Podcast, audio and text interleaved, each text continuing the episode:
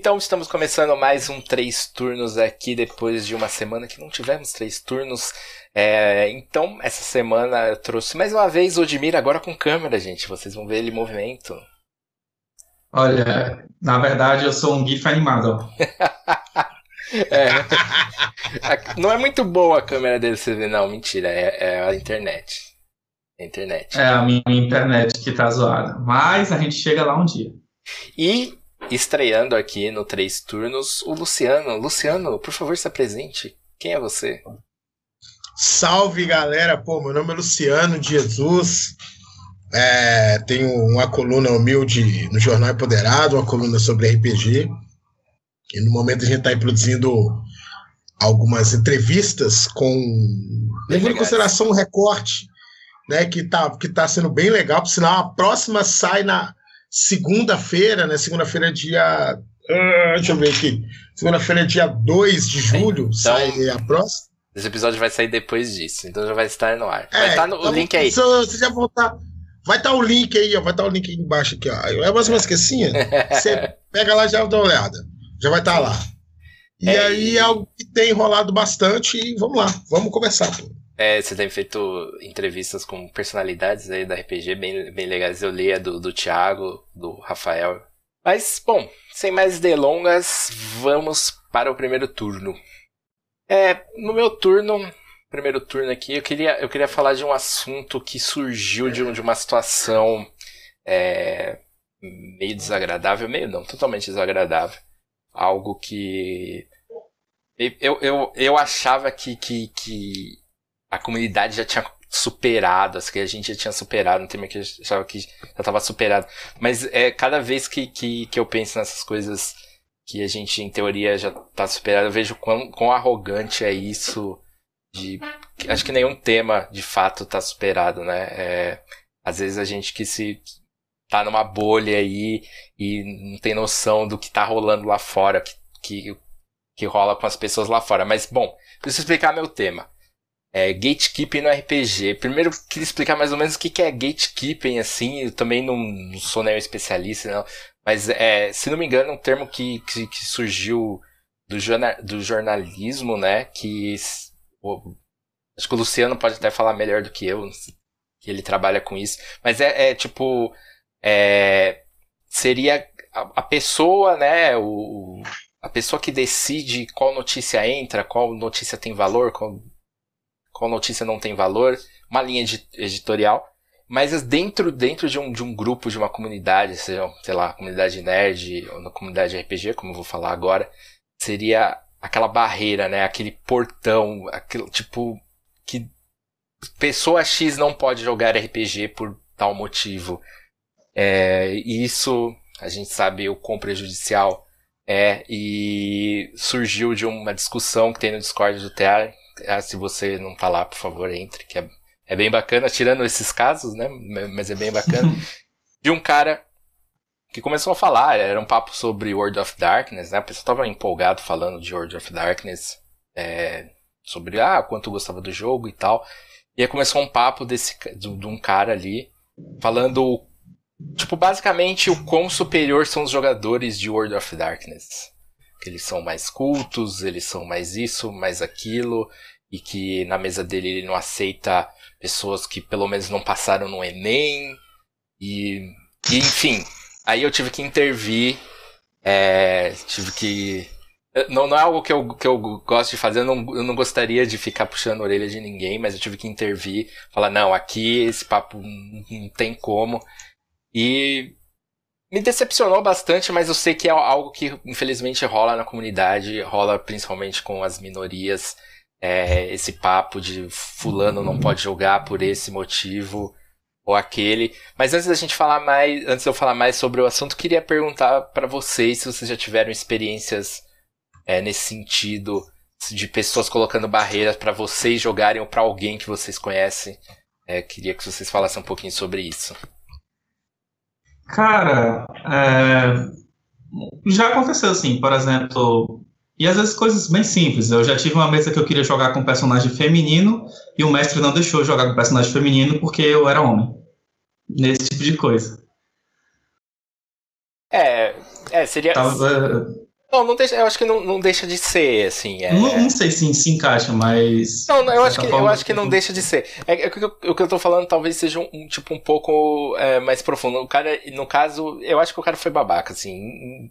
Tipo, tipo assim, é, foi, ele foi babaca foi elitista, né? Foi elitista. Mas é, ele proibiu um, um, tipo de personagem seu, que é uma, uma maior babaquice, é, herói. Ah, você não pode jogar com esse personagem porque você não pertence, enfim.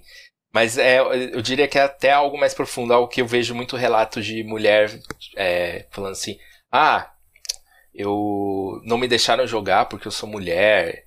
É, uhum. Algo, algo nesse sentido de, tipo, não deixar você entrar num grupo, ou tipo, ah, você não pode jogar isso porque você não tem 10 anos de experiência, você não é maduro o suficiente. Já, já rolou algo nesse sentido? Cara, é, é, é engraçado. Nos, nos meus grupos de, de moleque, não, cara, assim porque eu fiz parte de grupos que. Eu lembro que a primeira vez que eu joguei Vampira Máscara, os caras me deram uma introdução ali rápida, assim. Eu lembro que foi. É, me deram a ficha de um, de um de um toreador, assim, ó. Você é de um clã, me explicaram rapidão o que era a máscara. Eu falei, vai, vai, joga. E aí eu, antes, nem sabia parada de dados e tal. Né? e, e, e e o que eu senti ali, e aí, tipo, eu sempre encontro com, ou com alguns amigos de adolescência é, e juventude e tal, é que a possibilidade do encontro era algo muito legal pra gente. E por mais que houvessem poucas mulheres, era um espaço que as mulheres não estavam muito presentes. Porque a gente não conhecia muitas mulheres, mas também porque aquele era, inevitavelmente, um, um, um espaço restrito aos homens. Então, assim, nesse espaço, para mim, isso nunca rolou. É, agora, o, o que a gente. Assim, o que eu noto quando eu fico pensando nesse tema é que às vezes esse chamado gatekeeping ele, ele rola de um modo que às vezes ele não está ele, ele não tá né? expresso, né? ele não está escancarado. É, a gente estava aqui conversando antes da gente entrar no ar, eu estava comentando de um livro da Octavia Butler, que, que é esse que é o chamou Kindred.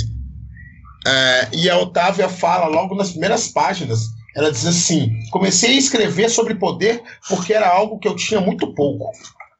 E, e isso é algo que a gente precisa conversar, porque assim, inevitavelmente o RPG é uma prática de lazer. E eu, eu sou professor de educação física, eu não sou do campo de jornalismo. Eu me meto nessas coisas por conta de convites e tal, e acaba que a gente também vai ali trocando uma ideia e tal, aquela coisa toda.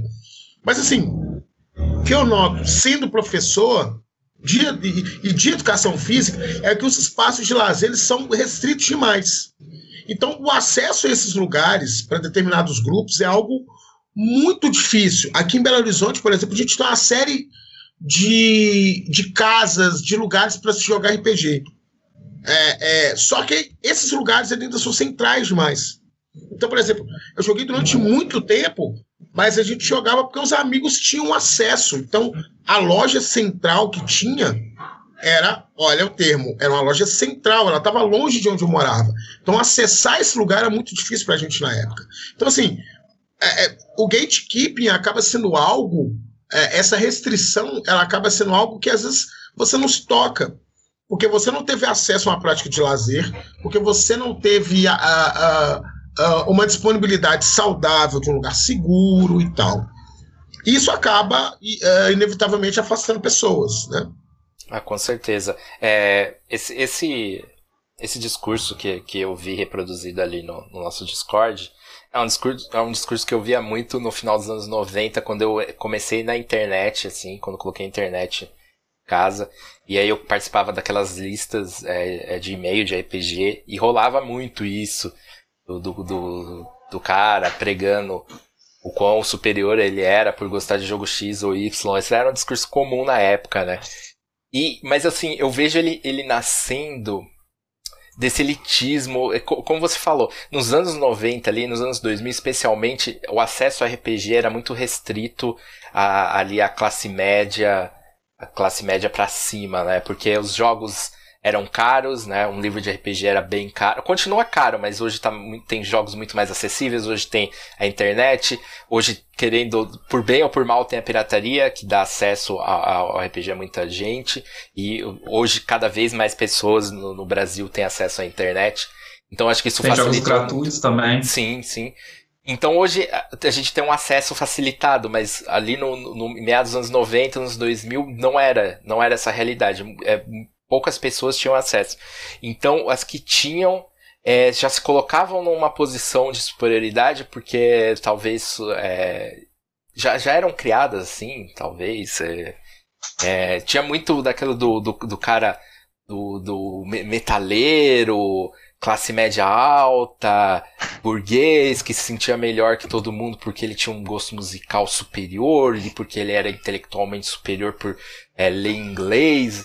E eu acho que isso daí vai contribuindo para essa, essa coisa, essa, esse elitismo idiota, assim. E, cara, me decepciona muito que isso aconteça, porque eu vejo o RPG, como, como o Luciano falou, é uma atividade de lazer mas acima de tudo é uma atividade de unir pessoas. Você, RPG, é, por mais que você tenha negócio de livros, jogos e tal, mas RPG em essência você joga em grupo. Então é uma atividade em grupo, é para unir pessoas, não é para separar.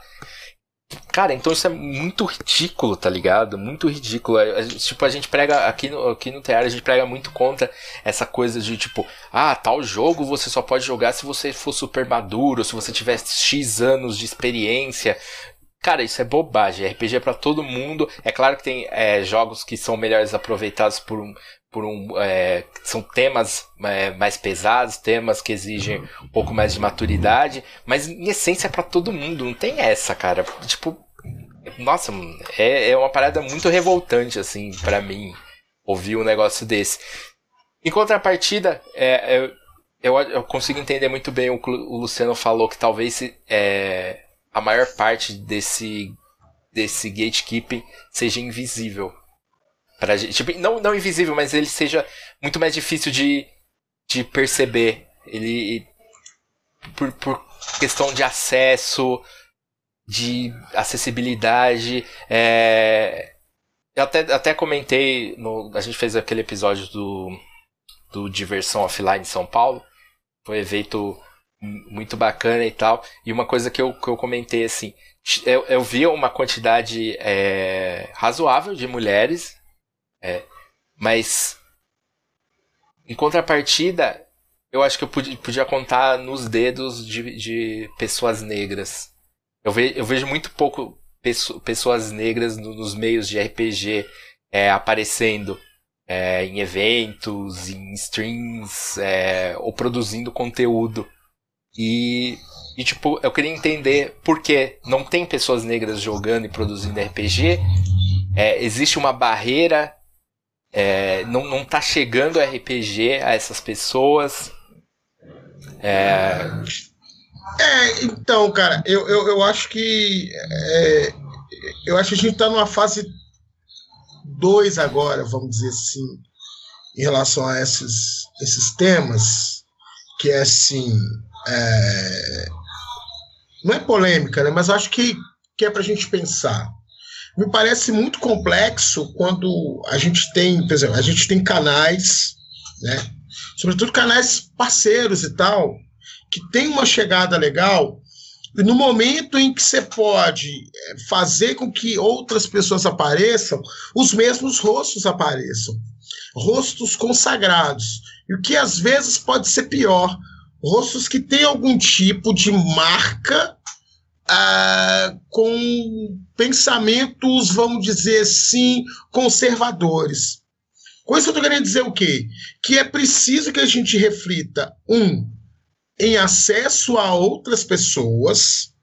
É muito legal ver a Medina aparecendo sempre jogando RPG, mas é muito legal ver outras meninas aparecendo jogando RPG, né? Assim, eu, eu, eu, falo isso pra medir sempre, cara. Toda vez que ela aparece, eu sinto calorzinho no coração, cara. Porque ela é muito querida, assim. E, e ela joga muito, joga de tudo, manja de tudo. É coisa demais de RPG. Contudo, é, é preciso abrir espaço para outras meninas, né? Narrando, jogando. E se eu falar de mulheres negras jogando em streams, então, Aí a, a gente vai ter um mundo ainda muito, mas muito restrito.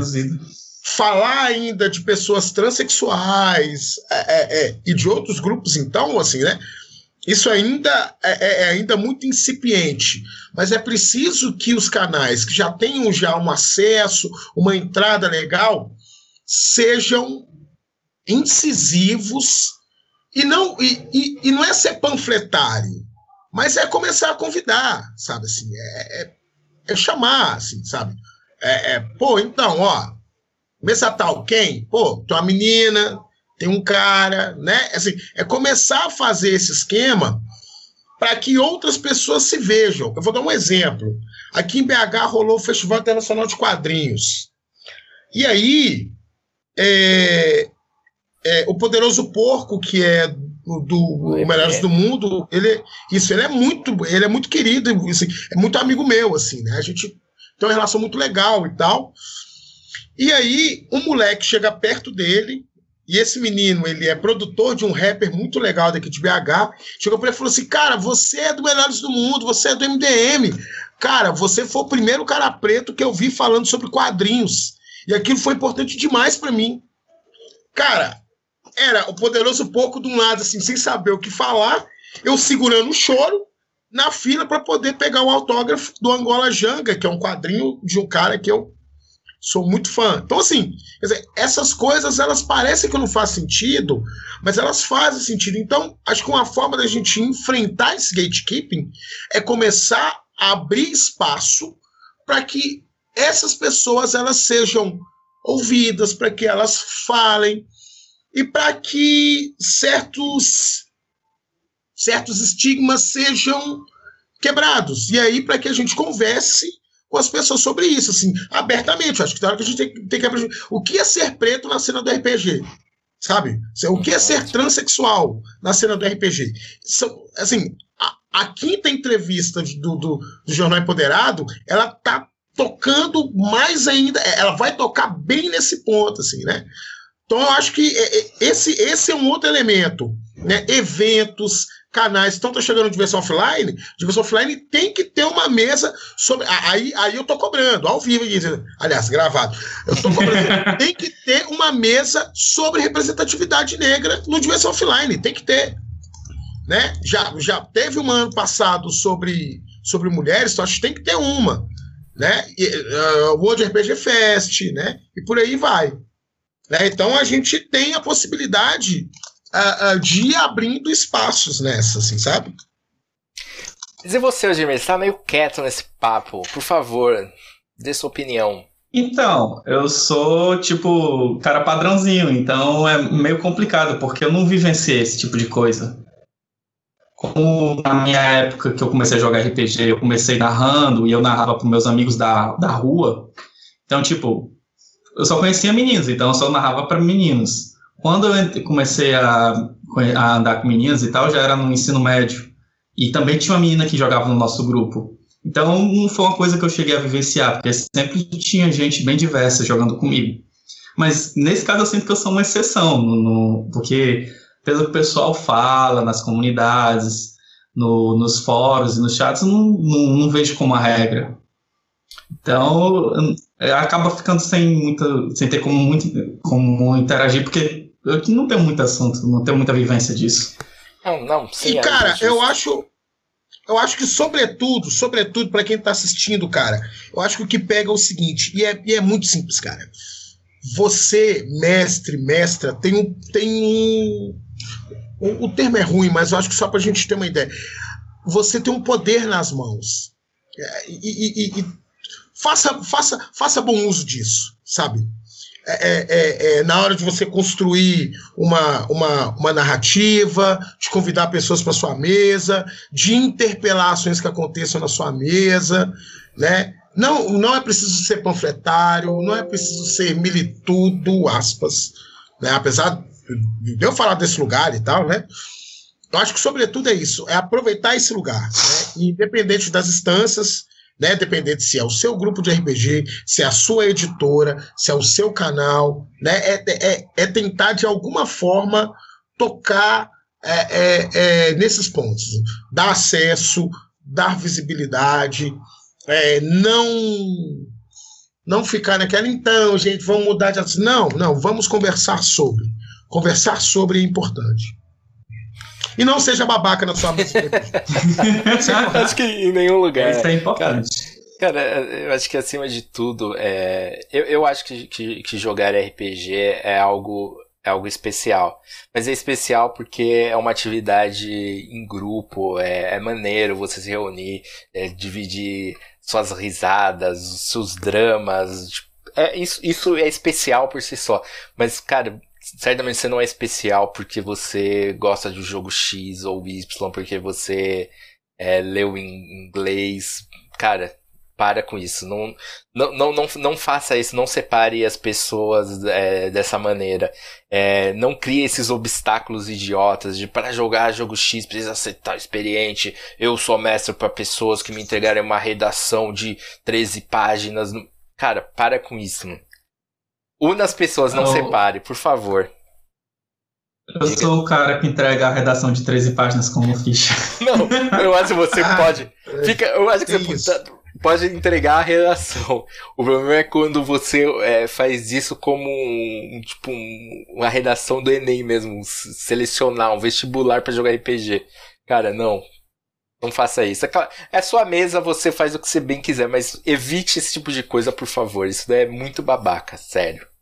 E aí, meus amigos, vamos começar agora com a pauta quente, saindo do forno. A gente vai falar agora de Vampira Máscara, quinta edição ou V5? Por favor, introduza aí o tema. Então, depois de longos anos a gente sem ter uma edição nova, e meio que lançaram V20, deram aquela enganada dizendo que é a quarta edição do Vampiro, que eu acho que não queriam jogar o nome de quarta edição para não pegar o, o, o, o, preconceito que teve com D&D quarta edição. Então eles lançaram, é, a White Wolf está lançando agora, acho que sai em agosto, né, a quinta edição de Vampiro. E esses dias agora lançou um, pre, um preview com 27 páginas da versão, que provavelmente vai ser a versão final, que já deve estar tá indo para gráfica ser impressa. E eu trouxe aqui para o nosso tema a gente debater um pouco sobre esse livro, sobre o que a gente acha de Vampiro, que, o que vocês estão esperando de expectativa, talvez comentar um pouco sobre o que eu já li das regras e eu queria primeiro ver a expectativa de vocês para Vampira a Máscara quinta edição. Quer começar a caça? Vamos lá. É... Bom, primeiro eu sempre gostei, assim, desde que comecei a jogar RPG, é... lá em meados dos anos 90, é... eu ouvi muito sobre vampiro, era tipo, tinha toda uma mística, então eu já fui seduzido de cara por, por vampiro, mas eu nunca tive uma experiência é, satisfatória com o jogo. E coisa que eu só fui entender muito tempo depois, né? E eu acho que o cenário dele é, é fantástico, assim. É, eu, eu acho muito, muito maneiro. Mas as mecânicas nunca acompanharam esse, a proposta do jogo. Ser um jogo de intriga, de política, de horror pessoal. Toda a estrutura do sistema é, ia para outro canto, por isso que é, é tão difícil jogar algo seguindo isso. O, o, o sistema não ajuda. Ele só não ajuda como ele atrapalha. Então, as minhas expectativas para um, um novo jogo de Vampira Máscara é justamente um jogo com mecânicas voltadas para atender suas temáticas, para atender suas demandas. Então, se ele é um jogo de horror pessoal, ele tem que ter mecânicas que colaborem para o horror pessoal. Se ele é um jogo de política, ele tem que ter mecânicas que, que facilitem a política e tal. Então, as minhas expectativas, falando inicialmente, são essas. Um jogo, mecanicamente, um sistema que, que esteja em sintonia com o cenário, que eu acho que não acontecia anteriormente. E você, então, Luciano? É.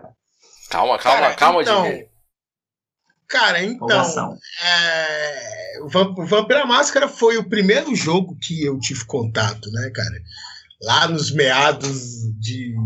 Vai, pros idos de 1996, 97, 96, é, por aí, eu tava com 14 anos e tal. É, hoje eu tô com 36, então assim. é, ali eu tive contato com o jogo, e que aí a mesma coisa que o Cássio falou, que só hoje eu consegui entender um pouco melhor a proposta da ambientação e que ela não ela não está expressa na mecânica de jogo, né? É, é, a não ser que seu mestre seja muito bom, ele vai dar conta de narrativamente ir puxando os elementos. Eu tive a sorte de ter mestres que foram que eram que eram sensacionais assim, né? Na construção de uma narrativa que, que tentasse ali, né, tipo algo algo parecido com Corvo, sabe? O, o Corvo, o, o, Corvo do, do Brandon Lee, tá? O sim. aquele é, eu gosto de Cidade parecido. É, ele, é, ele é legal, ele é legal. A Cidade dos Anjos, ele, é, ele, é, ele não é tão bom assim, mas ele é. Ele tem um Iggy Pop nele, pô. Mas. é, é, é um cenário. É, aí eu acho que tem algo interessante que eu, que eu acho que é legal a gente pensar, que olha só como os temas eles vão se encaixando, né? É, a gente falou sobre gatekeeping e tal, e quando você faz uma restrição de quem pode jogar. Eu acabei de falar que eu, eu, eu comecei jogando Vampira Máscara com 14 anos de idade, num grupo que era todo mundo experiente e eu não conhecia nada. E eu joguei e os caras curtiram. É, quando você faz uma leitura é, de que existe uma, uma, uma, uma, uma um, um corte para jogar Vampira Máscara, você não entendeu é, o cenário punk né, gótico. É, assim, assim, você não entendeu o que, que é punk gótico, cara. Desculpa, cara. Você é mais. A, a proposta, do ponto de vista do cenário, você não entendeu. Né? Quer dizer, talvez você fizesse a introdução. É, bom, ó, vou te dar o clã Bruhá, porque ele é um clã assim, assim, assim. Talvez você tenha mais contato com esse elemento. Aí, ah, não, eu gosto mais de jogo igual o Constantino. Pô, então tem um clã assim, assim, assim, que vai te dar esse elemento. Então, é possível pelo, pelo, pelo Vampiro à Máscara você aproximar pelo gosto da pessoa, o que não está expresso na rolagem de dados, que não está expresso no modo como a ficha está ali colocada, o modo como as regras estão postas. Então, inclusive outros, outros, outros jogos, eles deem conta disso melhor né? Então, é, é, agora, é um jogo que, pô, cara, de novo aqui, pô, eu recomprei. A, sabe aquela edição que, que é cheia de erro de tradução? É essa! eu sou muito louco, eu comprei ela, assim, ela tem erro de tradução para tudo quanto é lado, mas é a edição do meu coração.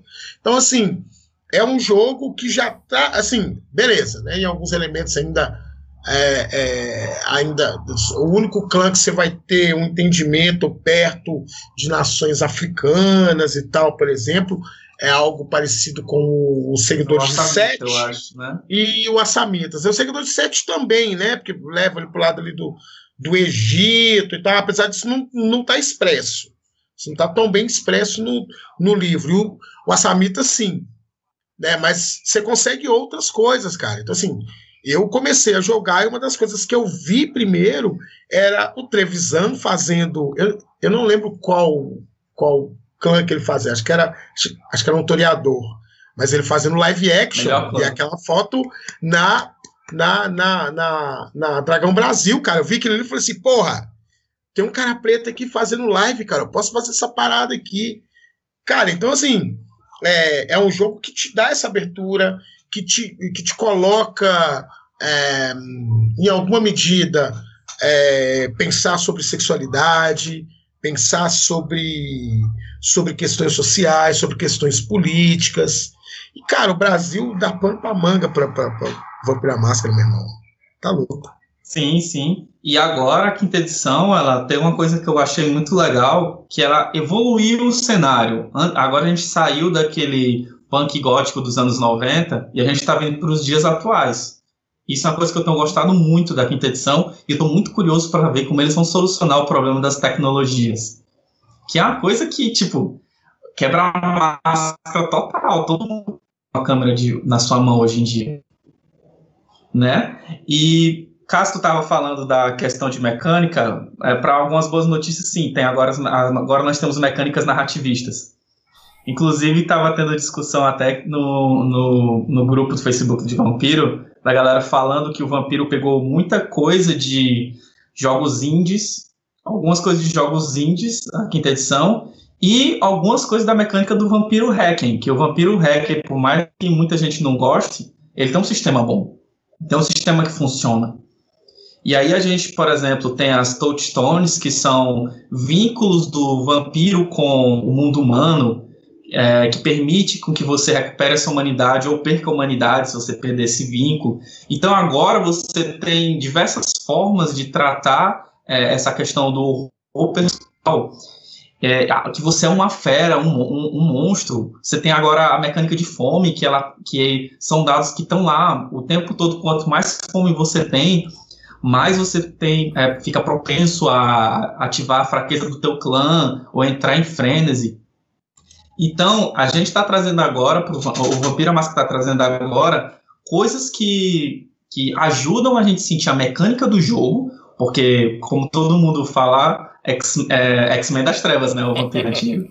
Sim. Jogaram X-Men com, com, das Trevas. E, e uma coisa que, eu, que o Luciano falou, até essa questão do punk, da, de que ele não entendia agora, é, agora eu tô vendo que o vampiro ele tá ele, do mesmo jeito que ele pegou aquela estética e aquela moda da, dos anos 90, na época que ele foi feito, ele hoje em dia está pegando a nossa, a nossa moda e a nossa estética underground de hoje em dia. Então, quando você vê lá a descrição dos Bruhá, você vê que eles são punks, você vê que eles são rebeldes, mas você também vê que eles são hipsters. Olha aí, você tem agora o Bruhá vestido é, com barbudo, com roupa de flanela, usa xadrez e tal, cabelo raspado. E, e, isso é legal, porque faz parte da nossa cultura. A gente tem as culturas de. de, de... E se você trazer para o Brasil, o que impediria um Bruhá de ser, sei lá, alguém do, do funk? Ou mesmo de um sertanejo? Tipo, os, os vampiros, na verdade, eles sim. Eles sim é, todos os clãs, na verdade, de maneiras diferentes, eles entram dentro da nossa sociedade, se apropriam do que do está acontecendo no tempo atual e eles se moldam a partir disso, até porque a, os vampiros são predadores. Eles enganam, eles têm que se parecer com o que suas presas são para poder enganar elas. E isso eu tô achando muito, muito legal de ver que o Vampira Máscara evoluiu isso, principalmente na estética, cara. A estética desse livro tá uma coisa linda. Eu que sou uma, eu sou desenhista, eu, eu piro quando eu vejo um livro bonito. E o Vampira Máscara tá tão bonito que eu compraria mesmo que o jogo fosse ruim, só porque as artes são incríveis. É, assim, eu não, eu não li o preview, mas é, recentemente o, o Chaz, ele fez uma, uma stream de quase uma hora aí falando, quase uma hora não, um pouco mais de uma hora, falando das impressões dele, então eu ouvi e tal. Eu achei muito legal uma mecânica que ele comentou, é que é no início da sessão, é, cada, cada jogador ele define algo que que ele tem que fazer na sessão, que ele quer muito, assim. Tipo. Daí ele deu um exemplo lá de eh, se alimentar do prefeito da cidade que, que, que na verdade é um servo do, do príncipe Ventru. E, tipo, é muito maneiro é, essa, essas, essa dinâmica, é, porque eu vejo isso um elemento narrativo muito legal. É, é, parece com, com aquelas cenas do próximo capítulo que o, que o Prime Time Adventure tem, só que acontece no início da sessão. E, cara, achei muito maneiro algumas, algumas mecânicas que eles colocaram. Eu acho que eles, eles acabaram mecanizando muito de, dessa parte narrativa do, do jogo para criar uma, uma experiência mais uniforme. Que nem o Luciano falou. Ah, antes o mestre tinha que, que ter, ser um mestre experiente é, a respeito do tipo de narrativa que Vampiro se propunha fazer, mas que as regras não davam suporte, então mas tinha que mexer, o, recorrer à muleta da regra de ouro, ignorar um monte de regra, mudar aqui, mudar ali, para dar aquela experiência que naturalmente era muito difícil de chegar. E agora com um sistema é, que a princípio parece muito mais alinhado, é, eu vejo isso muito de maneira muito positiva. No entanto, eu tava, eu tava folheando o livro, né? Tenho que concordar com os colegas que falaram ali. Apesar do livro estar tá muito bonito, essa diagramação que fica pulando de coluna única para coluna dupla para coluna tripla, eu achei meio caído também, viu? É. Então, é... Tem uma amiga minha, que é a minha, que ela narra Hunter para mim, Viviane, abraço é que ela, ela tem problema, ela tem um pouco de dificuldade com, com problemas visuais, né? E ela disse que ela não gostou do, do V5 dessa parte da diagramação dele, setor, desse jogo de cores, que é muito ruim para pessoas que têm dificuldade de, ah, de, de leitura, de, de, visão, de ver. E, e, isso eu tenho que concordar. Você pega, por exemplo, o D&D quinta edição, ele, beleza, que ele tem todas as páginas coloridas, mas ele tem um tom de sépia que, que permeia pela maioria das páginas, ele tem colunas que são mais alinhadas, então isso facilita o que você consiga ter uma, uma leitura, né? Talvez a, a quinta edição do, do, Vampiro, não tem como a gente afirmar ainda como é o livro com, por completo, que pode ser que é, eles mas... quiseram mostrar recortes mais elaborados, mas que eles têm um, uma coisa mais padrão no, no, miolo, né? Cara, mas eu acho que não vai fugir muito daqui, né? Porque, pelo que eu entendi, isso aqui são, é um recorte do, que, do livro que tá indo pra gráfica mesmo. E Sim. eu acho que não vai mudar. É, é, tipo, eu acho que podia ser essa coluna dupla aqui, do, por exemplo, da página do Bruhá. É, eu acho que tava. É, eu acho que tava de boa também. Aí depois tem uma coluna tripla, daí tem coluna única, ficou, sei lá. É, é. eu concordo com É, a do colegas... também tá assim. Começa em dupla, depois vai para tripla. Cara, de, deixa. Eu queria voltar nesse barato que o, que o, que o Odmi puxou, cara. Eu acho muito interessante aqui.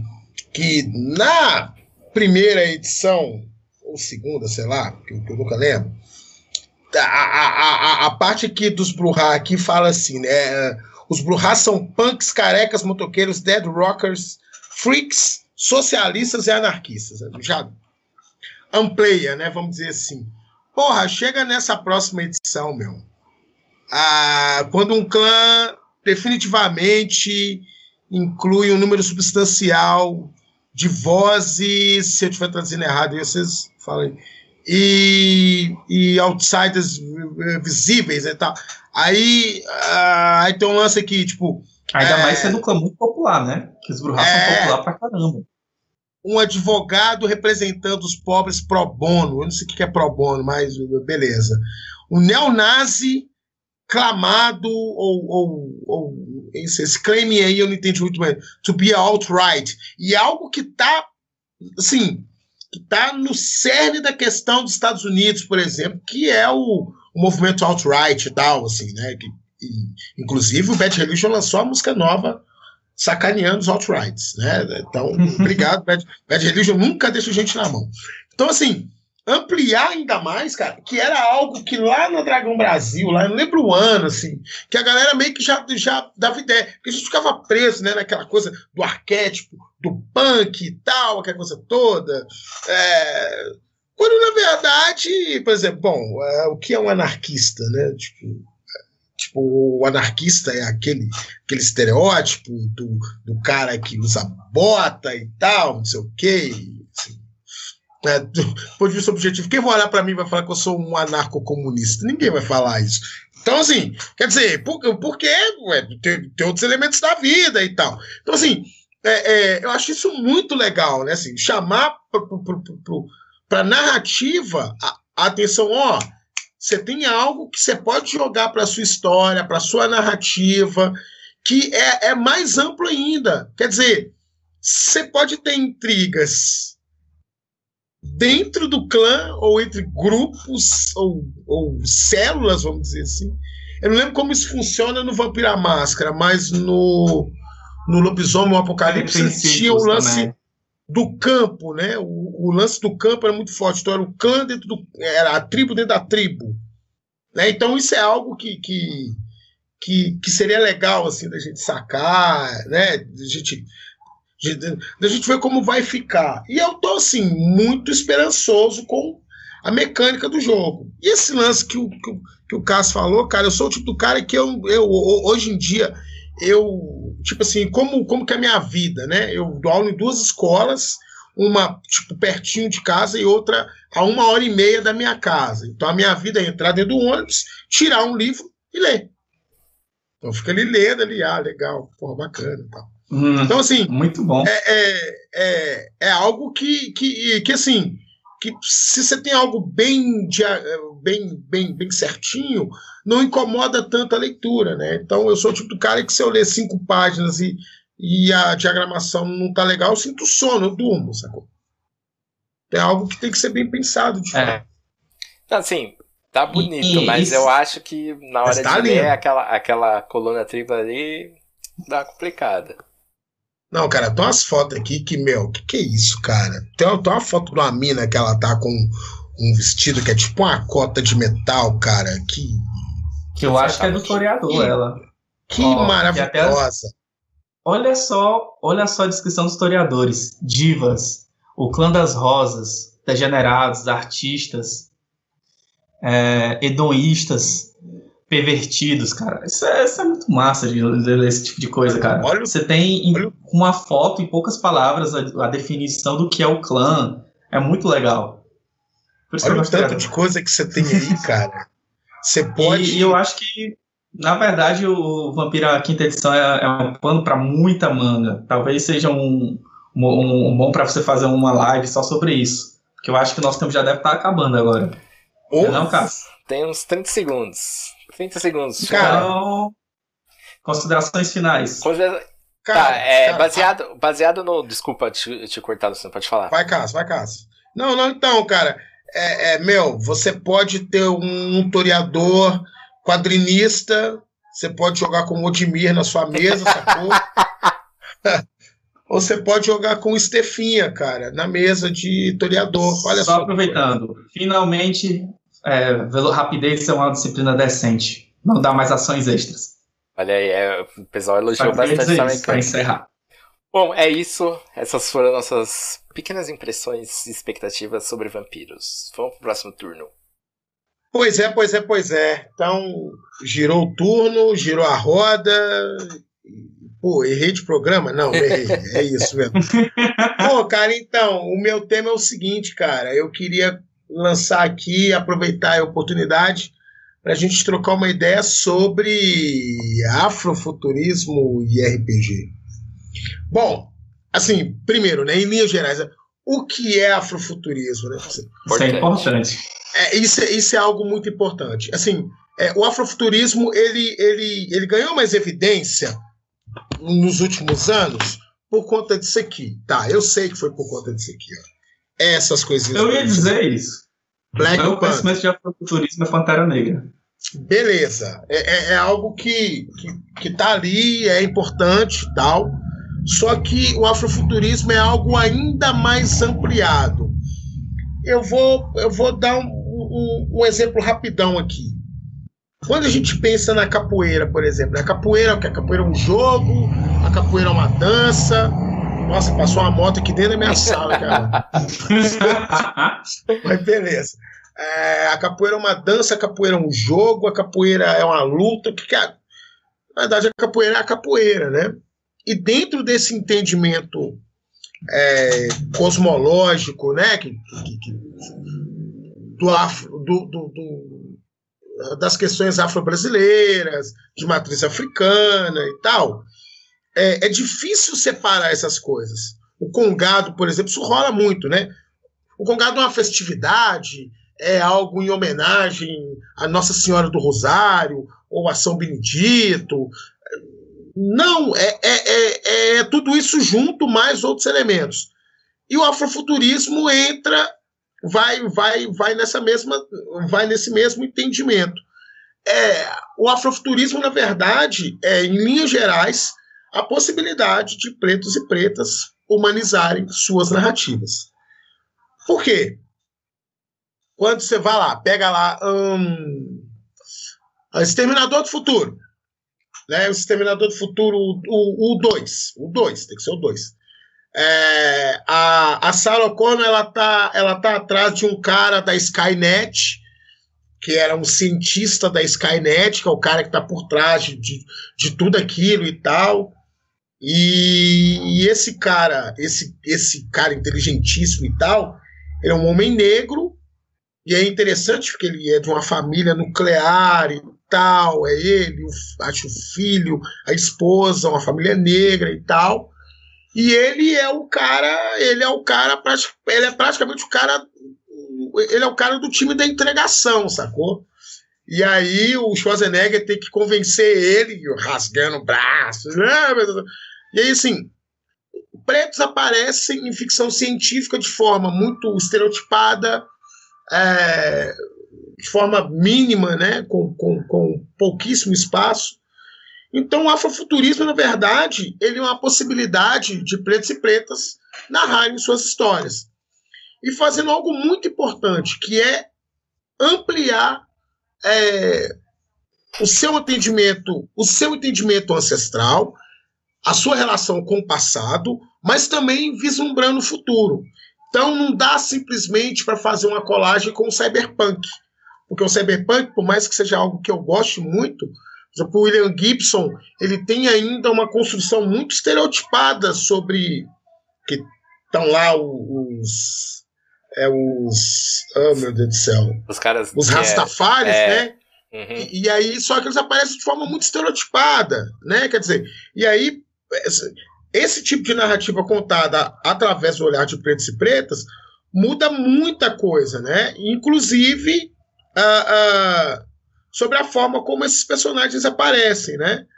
É, e aí aqui tem, tem um lance nesse, nesse livro aqui, que é o livro da Itasha L. Womack, chama Afrofuturism, tá em inglês e tal, mas para quem domina um pouquinho, acho que, acho que vale a pena se você interessa e tal. Aí ela cita que o afrofuturismo ele é uma, uma forma de imaginar possibilidades futuras a partir da lente da cultura negra. Né? Então, daí a gente. E aí a gente tem uma outra coisa, né? porque a gente não sabe, por exemplo, eu não sei de onde eu vim. Né? Eu sei da minha ancestralidade africana, afro-brasileira, mas eu não sei se eu sou ah, de algum lugar do Benin, ou de algum lugar da, Af da, da, da, da África do Sul, ou de algum lugar da Nigéria, de algum lugar de Moçambique, Tomé e Príncipe. Eu não faço a mínima ideia. Então o que acontece? O afrofuturismo é essa possibilidade. E aí é a possibilidade também de mostrar para o mundo, de mostrar para as pessoas que muitos dos elementos que estão no nosso dia a dia são elementos construídos a partir de uma ideia do continente africano, né? Então estão lá aquela todo todo aquele conjunto de arte que está lá no Egito, ah, gente, o Egito é na África, tá, gente? Norte da África ali e tal, mas é África, é importante dizer isso. É, aquelas gravuras que estão ali pintadas, aquilo é arte, cara. Como é que você faz isso? Eu não sei quantos, sei lá, mil anos atrás. Né? Quer dizer, antes de Cristo ainda, né? A, todo, todo aquele processo técnico de se, se embalsamar uma pessoa e de, pô, as múmias, e, e aí você tem aquilo ali né, que está muito, muito bem guardado e tudo mais. Então, isso é algo que, que, que, que é feito, que já era feito em alta tecnologia. Então, e aí é uma forma da gente subverter e trazer isso para narrativas mais atuais. O Pantera Negra fez isso muito bem, assim, com, com uma potência de narrativa muito legal. A questão é, como que a gente consegue fazer isso dentro do RPG? Então, quer dizer que você, com a pessoa branca, e está afim de, de trazer esses elementos e tal. E aí, como é que você... Ah, não, eu não vou fazer porque eu não sou preto e tal. Bom, eu diria que não, mas eu diria que sim, né? Quer dizer, os elementos pertencem ao campo da arte, é algo muito amplo, mas é algo que você pode beber a partir da música, a partir das artes plásticas, né? Tá vindo aqui para BH agora. Pode pegar consultoria, né? É, então assim, é uma, é uma, é uma possibilidade muito rica, assim, né? Tá vindo para cá agora a exposição do Basquiat. E o Basquiat, ele foi um artista plástico, um pintor, um cara que dominava os elementos do afrofuturismo. E ele falava de um outro lugar, diferente do Sanha, que já era um cantor, que era um, um, um multi-instrumentista, né? Não, ele não era cantor só, ele era multi-instrumentista, e que ele falava de um barato muito louco, de que, na verdade, é, nós que fomos arrancados da nosso, do nosso, nosso continente mãe, nós pertencemos a, ao universo. Então, bom, a possibilidade de sair do planeta, por exemplo, é, tá, pode estar colocada. Enquanto, por quê? Porque tudo isso nos pertence.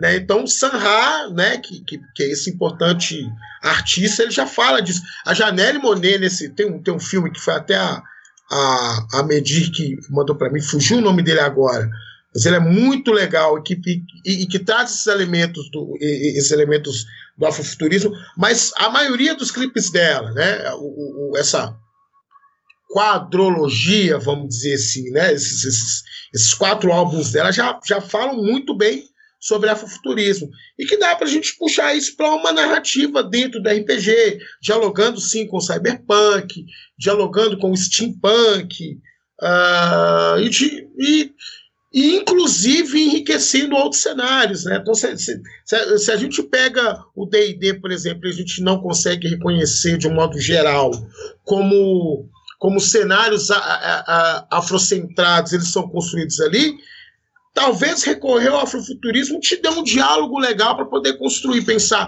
em nações bem estruturadas, em sociedades bem esquematizadas, em contradições que, que, que, que, acontecem, mas que estão para além do entendimento racista, rasteiro, né?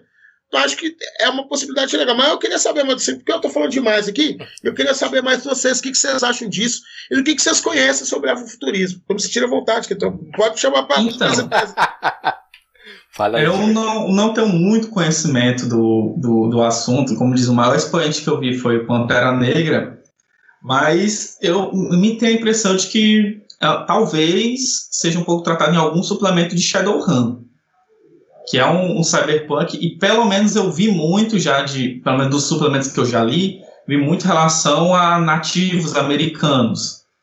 Então, e, e eu sei que tem sobre, sobre o Japão também, do, do ponto de vista mais cyberpunk. Então, não sei se alguns suplementos, talvez nessa hora o Stefan que está traduzindo tipo, fosse melhor, melhor para falar do que eu, que talvez seja um jogo que tem algum pouco dessa pegada, já que ele trata um dos maiores temas que tem também do, do Shadowrun é essa questão de diversas raças diferentes interagindo entre si. Diversas culturas diferentes. Você tem não só cultura é, cyberpunk, mas você tem a questão da magia, você tem a questão de, de elementos é, de elementos culturais indígenas muito fortes. Tem, um, tem uma que é sobre o Brasil, que ele fala que, que até eu, eu, eu, li um pouco por cima, e fala sobre coisas da floresta, fala sobre um pouco da cultura indígena, fala um pouco de algumas coisas é, bra, é, brasileiras e tal, mas talvez seja uma coisa que eu tivesse que eu, que eu pudesse ser mais explorado, então que fosse explorada de uma maneira mais clara, porque, como eu disse, não é uma coisa que eu vi fortemente. E eu não conheço outros jogos que tratam de assuntos parecidos. É, é bom, nessa acho que eu tô, tô com de mira, conheço pouquíssimo, acho que eu, a principal coisa que eu tenha visto foi mesmo o Pantera Negra, mas assim, o Shadowrun ele tem muito forte essa questão do, do indígena, né, mas realmente essa parte mais do, do de afrodescendentes, o, de origem africana, eu, eu não vi nada, mas também não sou grande conhecedor de Shadowrun. Mas eu, eu acho é, que. Talvez tenha suplementos, né? É, eu, eu acho que talvez é, falte um jogo, um jogo com um cenário mesmo, focado nisso, não um suplemento, não uma, uma coisa à parte que venha agregar, mas algo desde a sua origem. É, ou, ou, até uma fantasia, uma fantasia medieval, mas que venha do, do que parta do a fantasia medieval clássica parte muito da Europa, talvez um, um, uma, uma fantasia medieval que parta mais do, do da África, né? E geralmente, e geralmente quando. Pronto, putz, lembrei agora. É, vocês já viram aquele filme da Disney Atlantis? Atlantis, cara. Eu já, eu já ouvi falar dele. Pois é, os personagens a, a, os personagens de Atlântida, que era uma civilização avançadíssima, e, e, o, e, durante o filme mostra isso, que eles têm alta tecnologia que mistura meio que magia, a tecnologia deles, eles, eles têm cor de pele preta, são cor de pele escura, né? Então, eu acredito que talvez tenha algum traço de afrofuturismo ali. Eu não, não se, se, tu, se, tu, tivesse visto o filme, Luciano, talvez fosse mais interessante é, para eu vou dar, eu vou isso. dar uma olhada nele. Mas Cara, Mas eu, pelo menos eu, pelo que eu conheço de Atlantis, que... talvez seja alguma, um pouco dessa pegada. Bom, o Odmir sabe disso aí, né? Eu tô aí pensando algumas coisas e tal. E, bom, e nesse sentido eu tenho que deixar um agradecimento especial para uma pessoa maravilhosa, Nina Bichara, que ficava assim, Luciano, escreve, escreve, bota no caderno, escreve em algum lugar, folha de pão, sei lá, uma ideia, uma frase, faz e tal. E bom, é, é, é, é algo que, que eu ainda tenho pensado, assim, então eu não tenho dado muita ideia não so, sobre para eu para eu não dar spoiler para os outros roubar a ideia, sacou? Mas a ideia é essa, é, tá? É, assim, eu, é, é algo que eu tenho pensado. Mas eu acho, cara, sobretudo, que o afrofuturismo ele, ele lança um clique. Assim, é, é, é, eu entendo e eu acho que quem escreve de afrofuturismo é preto. Preto escreve sobre afrofuturismo. Agora, ao, ao mesmo ponto, eu, eu, eu acho muito legal, acho muito legal quando pessoas brancas vêm, vêm trocar uma ideia comigo, pô, Luciano, e aí, o que, que é isso aí e tal? Para humanizar a sua narrativa, cara. Isso é legal demais, cara. Assim, não só é, é, é, é um personagem, um homem negro ou uma mulher negra, mas inserir é, é, intencionalidades, assim, né? Então, a gente fala sobre fantasia é, pretensamente medieval, mas a gente está muito ainda fundamentado uma ideia inglesa e tal. E a gente esquece que houve uma ocupação imensa né, na Península Ibérica, e que, e, e que parte, por exemplo, do sul da Espanha, sul da Espanha, é, é, é, é muito influenciado uh, pelas tradições africanas, né, por algumas tradições africanas, por algumas tradições é, é, é, muçulmanas e tal. E, e, e, isso, isso ajuda a, a, a, ter uma outra ideia do que foi esse momento, ou do que foi essa construção, do que foi esse cenário e tal. É, é, e sobretudo, cara, assim, é, acho que tira a gente daquela ideia mono, assim, muito monolítica, assim, sabe? Ah, tipo, se vai ter uma mulher negra, por exemplo, ela é hipersexualizada, ela é, é ela, ela é, é, é, ela é forte, né? E aí isso, essa ideia, por exemplo, joga uma construção é, racista demais, por exemplo, o modo como as mulheres são é, é, notadas, por exemplo, olha só como é, assim, como é louco, como elas são notadas quando elas vão ganhar neném. Ah, essa mulher é forte, então você não precisa dar anestesia dela, não. Ela aguenta. Olha, olha, olha só como é isso. Quer dizer, é, é, então, assim, humanizar esse processo, né? Assim, todo mundo adora o Terry Crews, assim, né? Mas a, a, eu, eu, às vezes me incomoda o modo como se fala dele ainda, né? É, ah, ele é o cara. Ele é, e aí, assim, é legal vê-lo falando, assim, é por isso que é maravilhoso vê-lo falando. Porque ele, ele, ele joga ele mostra para as pessoas que ele é um cara que ele, ele fala de outros lugares. Né? Ele é um cara que ele é, ele é forte. Se eu não me engano, ele é jogador. Ele, ele, ele foi jogador de futebol americano. Ele tem uma relação com o futebol americano. Muito provavelmente. Eu não Nas tenho Estados Unidos é bem comum. É, sim, eu não, eu não, eu não me lembro. Mas eu, eu, eu, eu, eu presumo que ele tem uma relação muito forte com o esporte é, eu acho, né, pelos, pelos relatos dele e tal. É, é, e, e, isso é, e, isso é interessante para a gente não jogar um arquétipo no cara. Ah, ele é fortão, ele é do futebol americano e tal. Estou dizendo isso porque acho que eu li isso em algum lugar e tal. Mas acho que dá esse, dá esse novo, esse, esse, esse novo dinamismo e tal. Pô, tá aí a Copa do Mundo aí. Você vê um cara como o Lukaku, jogador da Bélgica, o cara fala, porra, seis idiomas, oito idiomas cara extremamente inteligente, que fala de um outro lugar. Então, assim. É, Luciano, é, é, eu joguei aí uma. Ah, eu vi aqui, cara. Não, eu vi as duas imagens aqui, cara. Vou ter que assistir esse negócio. E assistir do lado da esposa, cara. Pô, vou ter que chamar ela pra gente ver esse negócio. Mas eu acho que é, é, é isso, assim.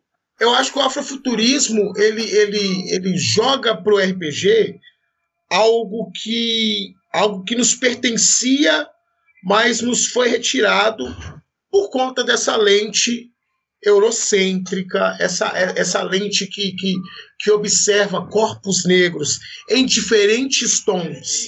é de forma muito. É, é, de forma muito, inclusive, idealizada, né? Aquela coisa do, do ah, eu fui em tal lugar cheguei lá e sabe aquela coisa assim do ah, a Thaís Araújo não quis comer é, abóbora. Ah, mas quando ela era menina e era favelada, ela devia comer. Mano, tipo, a Thaís Araújo é classe média, alta pra caralho. Mina sempre teve. Sabe? São essas. É, é, da, é da humanidade, cara. O cara que, que, que, que me convidou para poder escrever para o Jornal Apoderado, ele fala muito isso, assim, o Anderson, o Anderson Moraes. Ele diz assim: ele foi para uma mesa uma vez, e aí o cara pegou, não, o Anderson é um cara muito legal, de trajetória difícil e tal, e ele, e ele não tem o pai dele e tal. Sabe aquela coisa meio Senhora Morello, sabe? Tipo, quando, quando ela ia falar com lá com lá com Cris, ela, ah, eu sei que você tem não sei quantos irmãos e que seu pai é um uhum. bêbado e bate na sua mãe e tal. É, é, é o, o, o Anderson dizendo isso, né? E aí ele sempre fala isso assim, olha, se a gente não contar a nossa história, outras pessoas vão contar por nós. Então, é, assim, é por isso que é importante dizer que o afrofuturismo é, é, é algo ligado a, a, a, a uma construção afro-brasileira ou afro-americana e tal. Né? E, sobretudo, uma forma de imaginar. Né? Bom, a gente falou do, do Pantera Negra, por exemplo, eu tenho esse aqui, eu vou sair da câmera aqui, mas é rapidinho. Hum, só para vocês terem uma ideia. Esse aqui que eu já mostrei, que é o da Octavia Butler, talvez uma, uma das maiores escritoras é, de ficção científica, né? uma mulher negra que é, tinha sido desencorajada a escrita, né? né? Ou seja, até isso nos é tomado, né? Saiu uma foto nova, inclusive, do, do Machadão, do Machado de Assis, né? Do homem negro mais velho, né? Dele, dele na Argentina. Tá? Acho que é legal vocês, vocês darem uma olhada nessa foto, que eu acho que, que, que, tem tudo a ver com, essa, com, essa, com essas três questões que a gente passou. E o outro livro é esse aqui, dentre outros, que é o livro da Ocorafor, da Ninete Ocorafor, Ned Ocorafor. A Ocorafor, inclusive, que escreveu é, o último, um dos últimos roteiros, ela está escrevendo ainda, o roteiro do Pantera Negra e do. É, acho que é Nós Somos Wakanda, que é só a saga das Dora Milaje. E ela escreveu o roteiro é, sobre as Dora Milaje e escreveu um roteiro do Pantera Negra, isso ficou muito legal, que é o ah, é, acho que é Deus salve o rei, algo assim. Enfim, é o rei que me importa, tá, gente? É, é isso, pronto. Falei demais. Cara, acho que é isso. É, acabou o nosso tempo aqui. Espero que vocês tenham gostado do papo. Espero que vocês tenham gostado de participar. É. É, agradeço a presença de vocês. E, bom, a gente volta, volta semana que vem com mais papo e eu volto a convidar Luciano e Odimir para fazer mais participações, falar de mais temas aí. E bom, vou tentar colocar todos os links aí que o Luciano citou aí no, Eita, na descrição. Muito link hoje. É, o Luciano vai ter que mandar uma relação. E aí eu coloco aí embaixo. Pra, Galera, pra desculpa, conferir. eu faço, eu faço altos crossover, eu vou atravessando assunto é professor, cara. Fala de uma coisa, fala da outra. Mas eu vim ao mundo para isso, cara. Eu vim ao mundo para poder confundir vocês. Vocês se viram procurando na internet. Não, mentira. Bom, mas acho que é isso aí. É... Você tem algum recado? Luciano, onde as pessoas podem te encontrar? Cara, olha só. Meu perfil no Facebook, Luciano Jorge Jesus. Se tem dúvida e tal, chama no inbox. Oi, eu sou legal. Eu, Luciano, não sou tão legal assim, não, mas eu sou legal, mentira. Eu gosto de falar sobre futebol, eu gosto. Enfim, eu sou legal. Uh, Luciano Jorge Jesus no Facebook. Dá uma olhadinha lá, vai estar o link aí embaixo do Jornal Empoderado, para vocês darem uma olhada, conhecer o projeto do Jornal Empoderado e também desse conjunto de entrevistas que a gente tem feito, que nasceu depois de uma polêmica e tal, se mulher pode escrever, se preto não pode escrever, nhenhenhé e tal. E eu, ao invés de ficar tretando na internet, resolvi chamar a parceirada para poder falar sobre isso. E ele tem um recorte simples, assim, né? Então a gente, a gente leva em consideração mulheres, né? Né? Mulheres trans, mulheres pretas, mulheres hétero, mulheres é, bissexuais, pansexuais, transexuais, uh, né? Uh, mulheres, pretos e pretas, comunidade LGBTQ+, e outras minorias políticas. Então a gente tem levado esse recorte em consideração e conversando com essas pessoas que têm produzido, né, que tem que está aí no campo da tradução, da ilustração, da criação de jogos, é, da construção e participação de canais de RPG e tal. O meu foco é o RPG, né? Eu tenho focado nos jogos de RPG. É, então é algo que, que, que tem dado certo. Saíram três entrevistas. Uh, Tiago Rosa é a primeira, Nina Bichara a segunda, Rafael Cruz a terceira. A quarta eu, eu não vou falar porque a terceira eu entreguei, né? Aí eu tenho que dar uma segurada. A quarta fica pronta, vai sair na próxima semana. E a quinta já estamos em conversação. Tem muita gente legal aí para ser entrevistada. Deu para fazer um mapa super bacana, né? Tem aproximadamente 50 pessoas, né? Dentro desse recorte e a lista só está crescendo. Então é isso, cara. É... No mais é isso mesmo. Ah, dá uma olhadinha, eu gravei um podcast, dois podcasts, eu vou deixar o link também. Um com o pessoal do Regra da Casa sobre Afrofuturismo e RPG, e um outro podcast que a gente gravou aqui em Belo Horizonte. Eu sou de Belo Horizonte, eu e uma aliada querida, artista, multiartista Zaica dos Santos, que a gente gravou um podcast que chama Cultura Geek, é, que foi gravado sobre sobre afrofuturismo de forma mais geral e tudo mais, para vocês terem uma ideia sobre o que é o afrofuturismo e tudo mais. É, a gente vai deixar os links aí, aquela coisa toda. E é isso, valeu o convite. Chama para poder conversar sobre mais coisas e também para mediar que eu sou legal e sou bonito. Então, acho que bonito tem que aparecer mais. E modesto também. É, e você, No meu caso, bem, é, talvez quando já tiver ido ao ar, é, já tenha começado a sair os vídeos da, do meu projeto que eu estou lá no RPG Notícias, que é Fate to Fate, que é uma adaptação de, do anime Fate para o sistema Fate, olha aí. Olha só. Que, é pra ter, que, é pra, que era para já ter saído, vai estar na diagramação. E a gente vai também gravar vídeos, não vão ser streams, vão ser vídeos de uns 20 minutos mais ou menos, dos episódios de, de uma campanha que eu vou estar jogando com a com a Bruna, com a Bruna Nora, com a Jéssica e com o Matheus Teru. Então, e, e, com o Rafael também, o Rafael Cruz. É, a gente vai estar jogando, eu espero que quem puder assistir, assista lá no canal da RPG Notícias, vai ser bem legal, vai ser bem divertido, muita gente, eu vou dar TPK em todo mundo, ou seja, vai ser legal. Acho que é isso então, galera. Mais uma vez, muito obrigado. É, e semana que vem a gente volta. Falou!